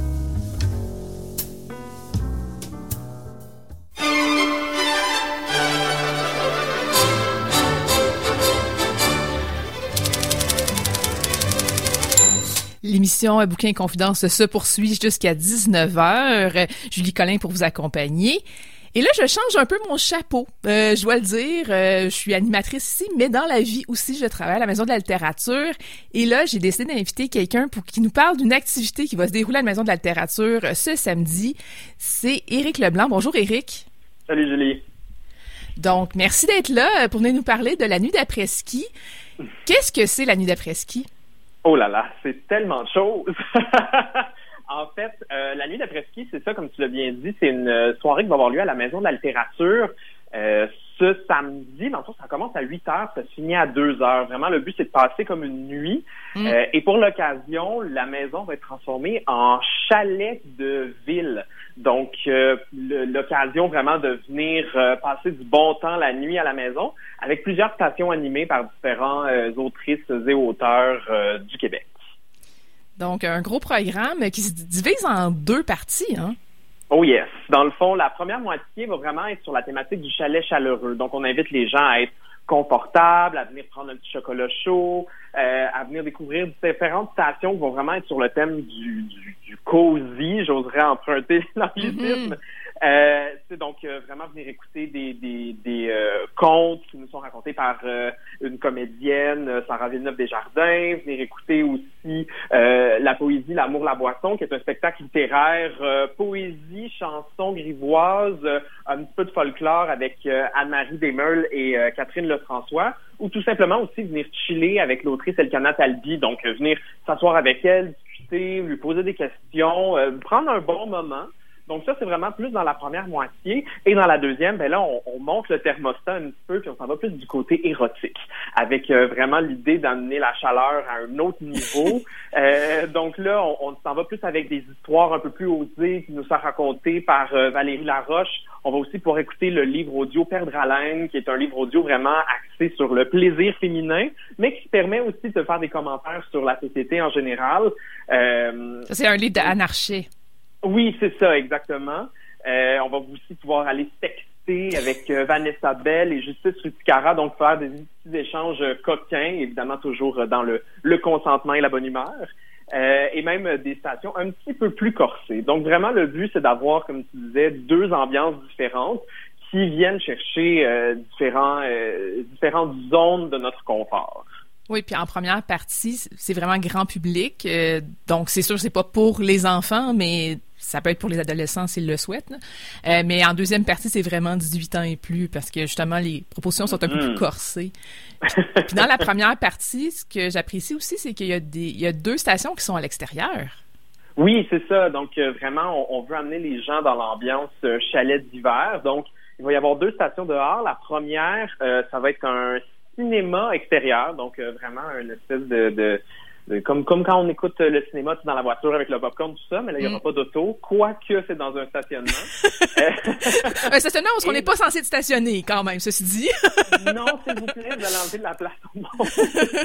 mais, mais euh, c'est ça, puis dans le fond, dans cette station-là, on va venir réécouter euh, un vieux film qui s'appelle La Maison hantée, qui est vraiment un film muet des années 20, si ma mémoire est bonne, qui a été sous-titré avec humour par Elisabeth Barry-Lessard. Donc, on prend la situation de base, on a enlevé on, on, a enlevé un peu ce qui se passe, puis on a rajouté une couche avec euh, humour par l'autrice. Euh, et de l'autre côté de la maison, sur le parvis, il va y avoir la chorale littéraire qui va être animée par euh, Dominique Sassi, accompagnée en musique par euh, Rosemary Mekomo et Hugo Maillot. Donc, l'objectif vraiment, c'est de venir vous faire sentir un peu l'ambiance, euh, voyons comment je dirais ça, les, tu sais les, les chorales là, qui viennent mm dans le temps des fêtes un peu. Mais mais là on n'est pas dans Noël, là, on est dans le littéraire, euh, mais on est dans dans l'accessible, on est dans le plaisant, le plaisir. Dominique Fassi c'est un performeur, slammer spoken word très dynamique. Donc on s'en va vraiment dans cette dans cette zone là. Euh, donc, euh, vraiment, l'objectif, c'est ça, de, de, de, retrouver la cause d'Inès, même jusque dehors. en tout cas, on espère qu'ils vont être bien habillés parce que pour chanter euh, ou euh, déclamer ou peu importe dehors, ça peut quand même être assez difficile en décembre. Là. Ça peut être risqué. Ça, c'est ça, c'est sûr. Puis justement, tout, tout, toute la maison, puis tous nos, nos artistes aussi vont être enrobés de d'une scénographie signée Mélanie Robinson mm-hmm. qui nous ramène l'idée du chalet. Donc justement, nos, nos gens à l'extérieur vont avoir un petit manteau euh, carotté. Et après ça, quand on rentre, on va pouvoir voir des peaux d'ours, des des vieilles lampes, vraiment comme si vous vous dépoussiériez peut-être le, le, chalet de vos grands-parents. Vous dites, hey, on va aller passer une nuit là.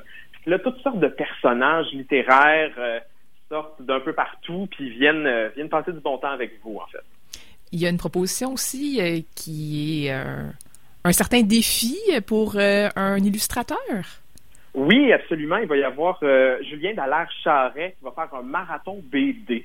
Euh, c'est comme un peu comme s'il était en, en, résidence avec nous de 8 heures jusqu'à 2 heures du soir, donc un 6 heures à peu près non-stop de dessin où il va s'inspirer des deux thématiques de la soirée, donc au début le chalet chaleureux, puis après ça le chalet érotique, euh, pour venir créer une espèce de, de, de BD en continu euh, qui va qui va se complexifier au fur et à mesure. Donc les gens vont pouvoir le voir créer en, en temps réel et vont voir une projection justement de ce qu'il est en train de faire. Donc, ça va vraiment être, une, euh, une occasion de côtoyer différents genres littéraires, dont la BD avec lui.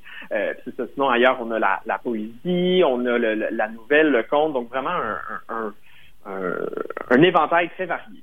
Oui, on a un atelier d'écriture aussi en deuxième partie, euh, atelier d'écriture spontanée, érotique avec Maude Veilleux. Oui, c'est ça, Maud Veilleux, qui est connu pour euh, sa poésie, ses romans, euh, qui là va venir nous partager un peu de ses secrets, justement. Euh, comment est-ce que quand elle, elle, elle, va dans des zones un petit peu plus euh, coquine, charnelle, euh, comment, dans, dans quelle zone de son cerveau elle s'en va se cacher mm-hmm. pour réfléchir à tout ça, puis elle va venir le partager avec le public qui va pouvoir créer avec elle euh, en continu. Donc, c'est ça vraiment l'objectif d'amener aussi le public à mettre la main à la pâte. Là. En général, les stations, les gens vont pouvoir être quand même assez proches, évidemment avec le 2 mètres, évidemment avec le masque, Mm-hmm. Euh, mais justement, de, de faire rentrer les, le public dans l'intimité aussi, surtout en deuxième partie, dans la partie érotique, de nos auteurs, nos autrices.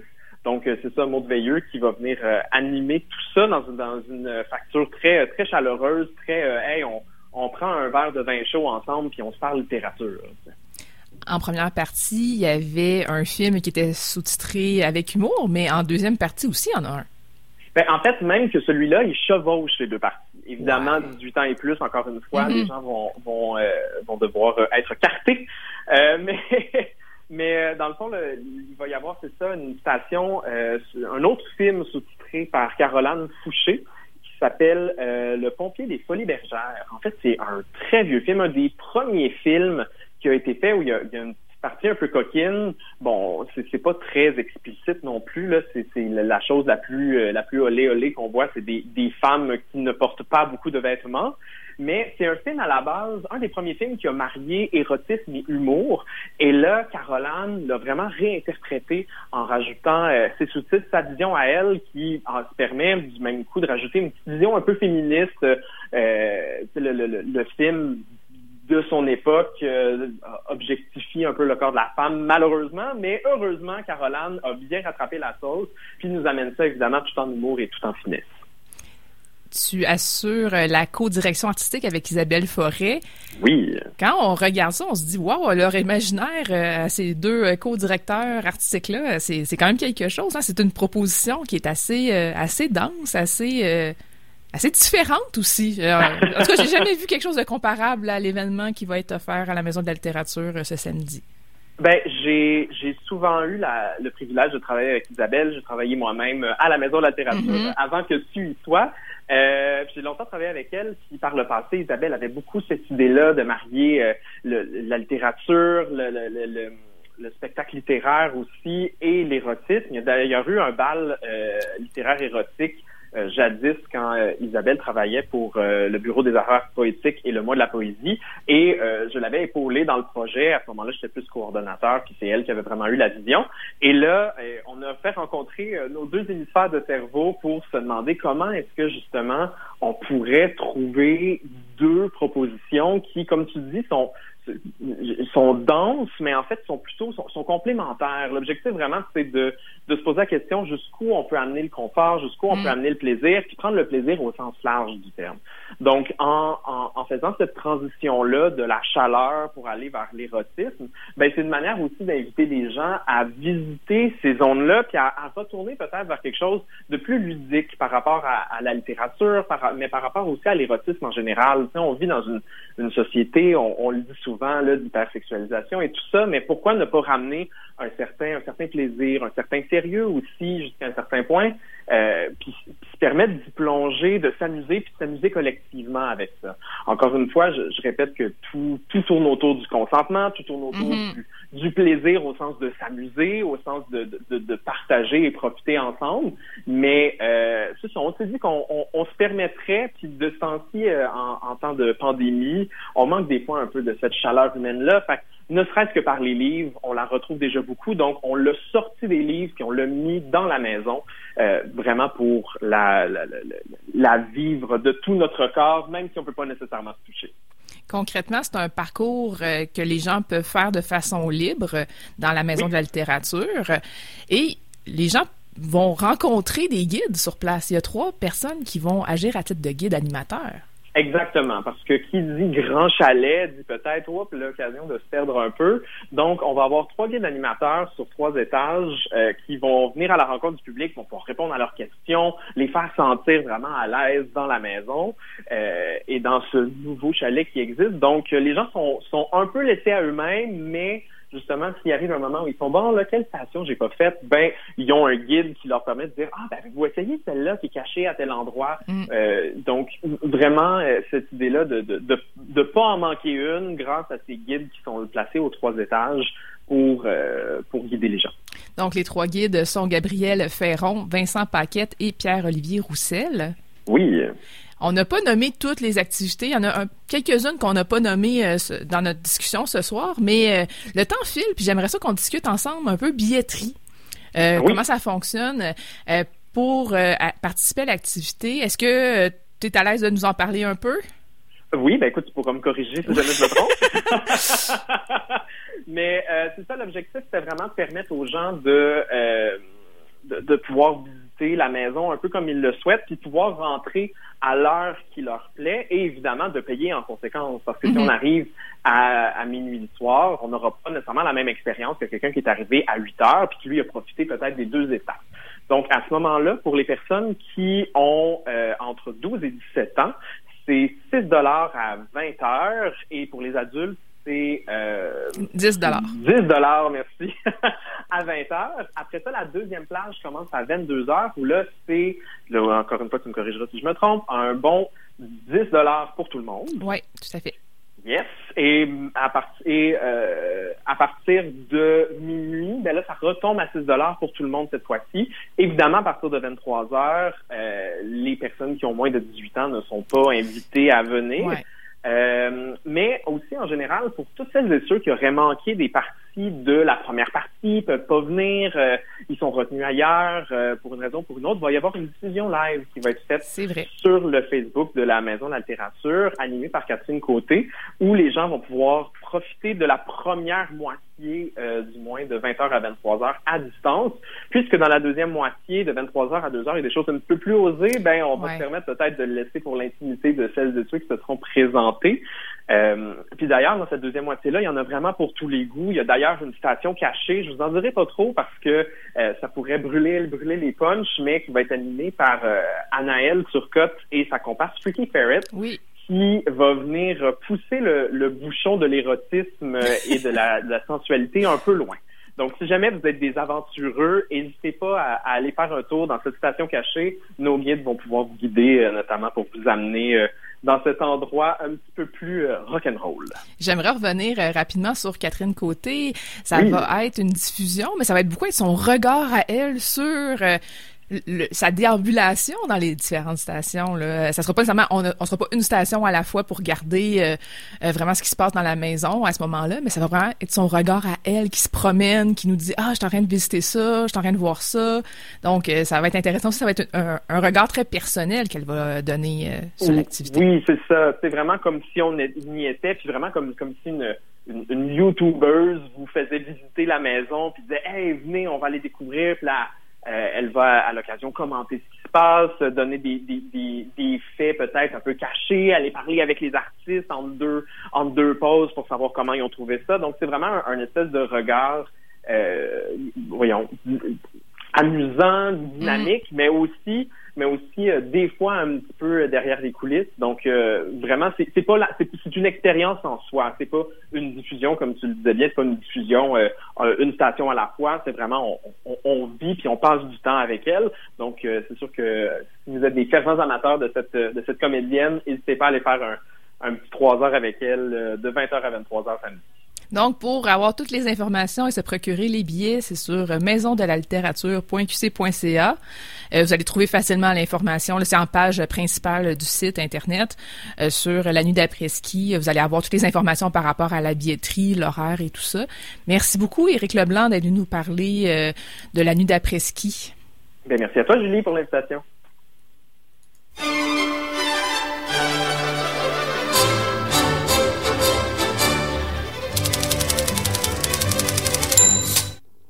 Vous êtes bien Bouquin Confidence, Julie Collin au micro. Et là, je rejoins notre chroniqueuse, Célia Chalfoun. Bonjour Célia. Bonjour Julie. cette semaine, on fait une chronique à deux sur un livre qu'on a lu qui est Ville contre automobile d'Olivier Ducharme qui est paru chez Éco-Société. Euh, je pense qu'il nous a toutes les deux marqués de manière très similaire, ce livre-là. Oui, c'est ce, qu'on va discuter pendant les prochaines minutes. Mais avant euh, d'en parler plus en détail, euh, j'aimerais lire un extrait de la conclusion. Ça paraît drôle, mais pour un essai, on peut très bien euh, feuilleter un essai juste en regardant l'intro, la conclusion. C'est pas ce que j'ai fait dans le cas de ce livre-là, mais je pense que la conclusion, elle va mettre la table. En tout cas, une partie de la conclusion va mettre la table assez, assez aisément. Donc, allons-y. Imaginons un instant une ville sans automobile. Imaginons la disparition du vombrissement continuel que chaque citoyen et citoyenne doit endurer en longueur de journée et qu'il et elle finit par ne plus entendre. Imaginons l'espace recouvré qui pourrait être redéployé en espace vert, en piste en jardin, en parc. Imaginons les espaces sécuritaires non empreints de la crainte de se faire happer par une automobile. Nous avons tous déjà marché tard dans la nuit ou tôt le matin, au moment où les feux de circulation ne changent de couleur que pour des voitures invisibles, et ressentir l'étrange impression de tranquillité et de lenteur au cœur de la ville. Le sentiment de parcourir un espace inconnu en l'absence de moteur, de bruit métallique et du stress engendré par les retrains montés sur roue. Tu lisais ça, puis je regardais par ma fenêtre, et puis euh, juste en face de chez moi, il y a comme une route, euh, mais même deux routes en fait très animées. On a l'impression que ça fait partie du décor, et puis finalement, quand on s'interroge sur la présence, on se dit, ok, ça n'a pas toujours été comme ça et ça n'a pas besoin d'être comme ça en plus. C'est ce que cet essai m'a fait comprendre. C'est pas comme ça partout aussi, mais ça, on en discutera un peu euh, tantôt. Donc, c'est euh, un essai qui, euh, en effet, se questionne sur la place de l'automobile dans nos vies. Une place qu'on prend pour acquise, qu'on voit plus vraiment. pour nous, ça, va de soi qu'il y a des rues partout, puis que des fois, il y a des bouts de trottoir pour les piétons, puis des fois, il n'y en a pas. Mais heureusement, les voitures peuvent passer il y a toute une partie de l'essai qui, euh, qui parle de, en gros, comment est-ce qu'on en est arrivé là. Ce qui, dans notre société, a fait qu'on s'est propulsé en avant sur la construction de, routes euh, par milliers, par millions, qui sont chaque année de plus en plus habitées par des voitures et plus il y a de voitures, plus on a besoin de routes pour ces voitures. Alors on en construit d'autres. Et puis on pense que ça va résoudre le problème. Et on sait très bien que ça ne le résout pas. Parce que plus il y a de routes, plus il y a de voitures. Et c'est comme cette espèce de cercle vicieux qui existe depuis, euh, si je me souviens bien, ça, ça cette expansion a vraiment beaucoup commencé dans les années 50 euh, et 60. Et depuis, on est vraiment pris dans ce cercle infernal et plus le temps a passé, plus on a accordé une place gigantesque aux véhicules. Là, je résume très très vite ce qui, ce qui est raconté en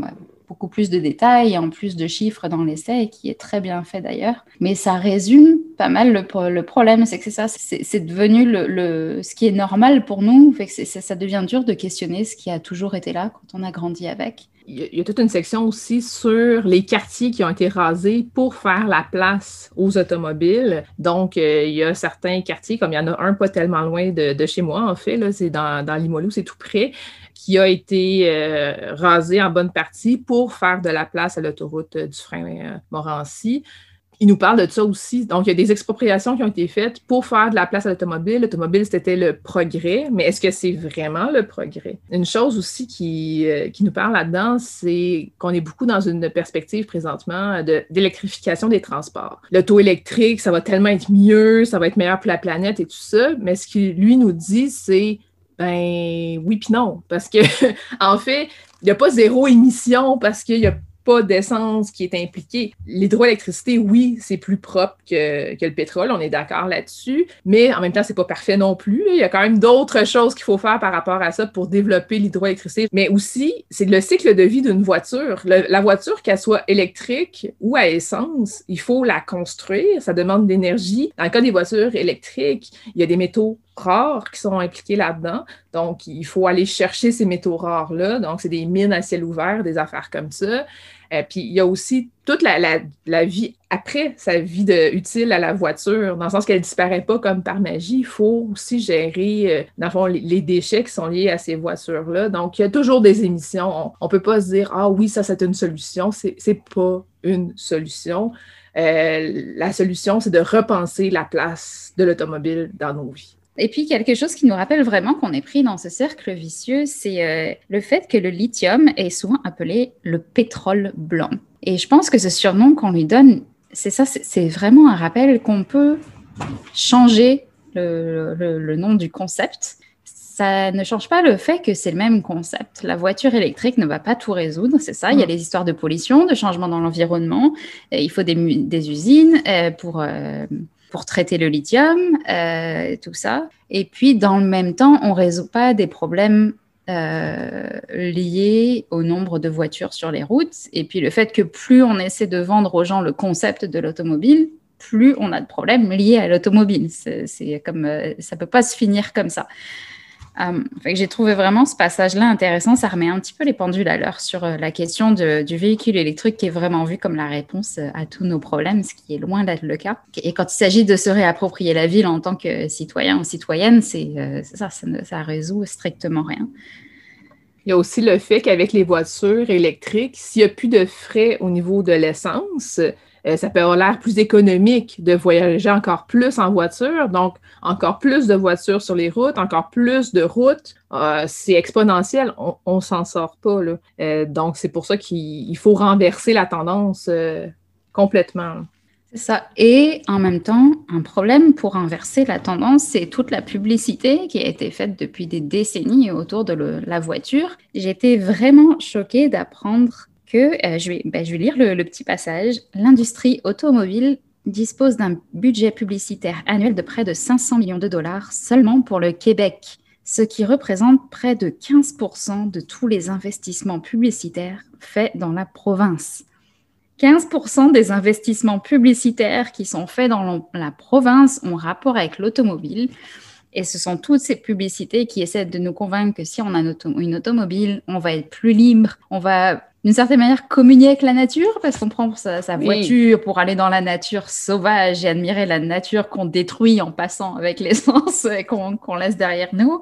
Puis il y a cette notion, c'est ça, d'autonomie, souvent de virilité aussi. Et c'est tellement problématique d'avoir vendu ce concept-là au monde et de, pousser les gens à rêver de ça, dans le fond, parce que c'est dans ce genre de cas, les gens ne sont pas responsables de cette fait martelée par la publicité, ce dont ils ont besoin. C'est la publicité elle-même qui est responsable. Et puis ça va en prendre en masse, en masse pardon, de l'investissement pour convaincre les gens qu'ils n'ont pas nécessairement besoin de ça. Puis je dis ça sans jugement parce qu'une autre question que l'essai aborde, mais de, vraiment d'une très belle manière, c'est la dépendance à l'automobile, qui est souvent une indépendance forcée parce que les, les, populations les moins favorisées ont souvent été poussées à l'extrémité des villes ou même hors des villes par les prix, ce qui fait que ces personnes-là sont dépendantes des routes pour se rendre sur le lieu de travail, pour emmener leurs enfants à l'école, pour leurs formalités administratives, tout. Donc, ils peuvent pas se passer d'une auto, en fait. Ça reste finalement un privilège et en même temps une dépense énorme d'avoir une auto, mais en même temps, c'est pas nécessairement un choix que les gens peuvent faire. Ils sont dépendants de, leur auto, quoi qu'il arrive. Donc, ce n'est pas, pas juste une question d'environnement, c'est une question d'inégalité aussi. L'automobile et tout ce qui va euh, avec, tout ce qu'on construit autour pour lui donner le champ libre euh, dans toutes les sphères euh, de notre vie, c'est vraiment fou. Et je, m'entends parler, puis j'ai comme l'air énervé, mais c'est parce que je suis un petit peu énervée, effectivement. oui. Ben, il y a aussi une partie où est-ce qu'il parle du transport en commun. Il, il, parle de transport en commun qui pourrait être gratuit, par exemple. Puis il y a des gens qui trouvent ça utopique parce qu'ils disent, ben là, voyons donc, le transport en commun gratuit, comment on va financer ça, puis ça. Mais les routes, là, ça coûte très cher, les routes qu'on développe pour ces voitures-là qui sont pour une utilisation individuelle. Collectivement, on paye énormément pour ça. Donc, on pourrait prendre des, décisions complètement autres. Par exemple, moi, en je suis allée en Estonie déjà il y, a, plusieurs années. Puis le transport en commun est gratuit à Tallinn pour les, les gens qui habitent là. Puis moi, comme visiteuse, là, ça me coûtait tellement rien ça m'a coûté genre 5 euros pour une semaine illimitée. C'était donné parce que pour eux autres, c'est un choix qu'ils ont décidé de faire. Le transport en commun est gratuit. C'est pas que c'est impossible de le faire, c'est pas qu'on peut pas financer ça. C'est juste qu'il faut faire des choix différents. C'est ça, et je pense qu'on ne prend pas la mesure d'à quel point, euh, en tant que collectivité, on pourrait avoir un poids sur ces décisions-là. Euh, c'est souvent la question. Hein on a l'impression qu'en tant qu'individu, on est, on est quand même limité dans ce qu'on peut faire. Et puis, la voiture a toujours été autour de nous, fait que ça prend une réflexion de la remettre en question. Je suis assez euh, reconnaissante à cet essai de l'avoir fait pour moi. C'était quand même une réflexion déjà entamée, mmh. mais ça faisait du bien vraiment qu'ils reprennent, qu'Olivier Ducharme reprenne les choses petit à petit, qui me, qui me remet dans le contexte de comment on en arrive, comment on en arrivé là et qu'est-ce que, qu'est-ce que, qu'est-ce que vont être les problématiques dans les prochaines années et tout ça. Donc vraiment une lecture euh, qui remue pas mal quand même. Hein. Puis on regarde, on regarde les, voitures avec un autre œil après ça, vraiment. On peut penser des fois que c'est euh, utopique de, penser euh, à une ville ou à un village sans automobile, mais moi, je l'ai vécu euh, quand je vais au Danemark. c'est bien hot, c'est comme ça, là. mais je vais au Danemark de temps à autre et je suis logée dans un, un éco-village qui est composé d'environ 400 personnes. C'est un éco-village qui est situé environ 15 km de la deuxième plus grande ville du Danemark.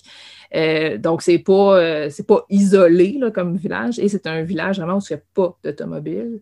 Les automobiles, on les a à l'entrée du village. Donc, il y a des stationnements, quelques-uns, euh, soit pour des voitures qui sont en autopartage entre les villageois ou c'est des autos individuelles. Il y en a quelques-unes aussi. Aucune voiture sur tout ce territoire-là, d'à peu près 400 personnes, je vous laisse imaginer à quel point il y a moins de bruit, à quel point les enfants sont, peuvent jouer en toute sécurité. Et c'est vraiment, c'est bien fait, là. Euh, c'est tranquille, c'est apaisant comme village. Euh, ça fonctionne très bien. C'est une décision que ces gens-là ont pris de ne pas avoir de voiture euh, sur le terrain du village. Puis moi, en fait, j'ai pas de voiture, puis j'en ai surtout pas au Danemark, on s'entend. Donc, euh, je prenais l'autobus pour me rendre justement dans la deuxième plus grande ville du Danemark. Puis ça me prenait à peu près euh, peut-être 5-10 minutes me rendre à l'arrêt d'autobus. C'est pas un bus qui passe tout le temps. C'est pas. Euh, mais ça allait quand même rapidement. Pour un coup que j'étais dans l'autobus, de toute façon, le système de transport là-bas, il est très, très, très fiable. Donc, s'ils disent qu'il passe à cette heure-là, il passe à cette heure-là. Donc, un coup, j'étais dans l'autobus, ça prenait pas de temps, j'étais rendue en ville, c'était vraiment pas compliqué. À partir de l'éco-village aussi, je pouvais marcher à l'épicerie, ça me prenait à peu près 5-10 minutes aussi. Donc, c'est le genre de choses qui peuvent être faites. Moi, j'imagine très bien dans mon quartier, qui est Limoilou, euh, un quartier qui est densément peuplé, des zones comme ça où il n'y aurait pas de voiture, où est-ce qu'on pourrait se réapproprier cet espace-là, ça serait possible, mais il faut avoir le, le courage politique de suggérer des choses comme ça, de, le faire, de, de, renverser la tendance où est-ce que l'automobile est reine quand on commence à réfléchir à se réapproprier l'espace, c'est comme c'est assez merveilleux comme concept parce que tout a fait place à la voiture. Donc c'est ça, les trottoirs, les routes, la manière dont on se comporte quand on est dehors. aussi, on fait toujours attention. Est-ce que j'ai le droit de passer là? Euh, Dans une situation où euh, tu as comme euh, la voiture contre le piéton, c'est le piéton qui va se pousser parce qu'il n'a pas envie de mourir. c'est toutes ces choses-là qu'on prend comme acquises et qui n'ont pas nécessairement besoin d'aide. Donc, un super essai euh, à lire pour réfléchir à la place euh, de l'automobile. C'est un essai qui est quand même euh, assez, assez complet. Il y a beaucoup de choses là-dedans, mais en même temps, c'est très fluide aussi dans la lecture. Là. On ne se perd pas dans les détails, dans des chiffres ou peu importe, mais en même temps, c'est documenté définitivement, mais ça, ça, se lit vraiment très bien. Vraiment, ça se lit très, très vite. Donc, euh, c'est Ville contre Automobile de Olivier Ducharme. C'est paru chez Éco-Société. Merci Célia Chalfoun. Merci Julie.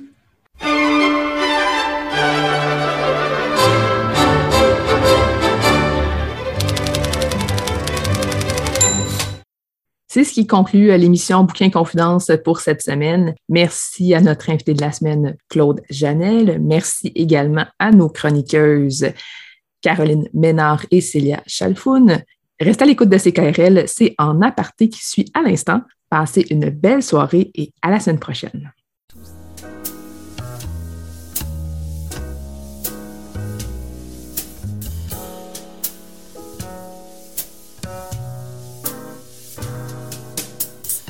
La librairie Pantoute, la librairie indépendante à Québec, partenaire annuel de CKRL, vous a présenté Bouquins et Confidences.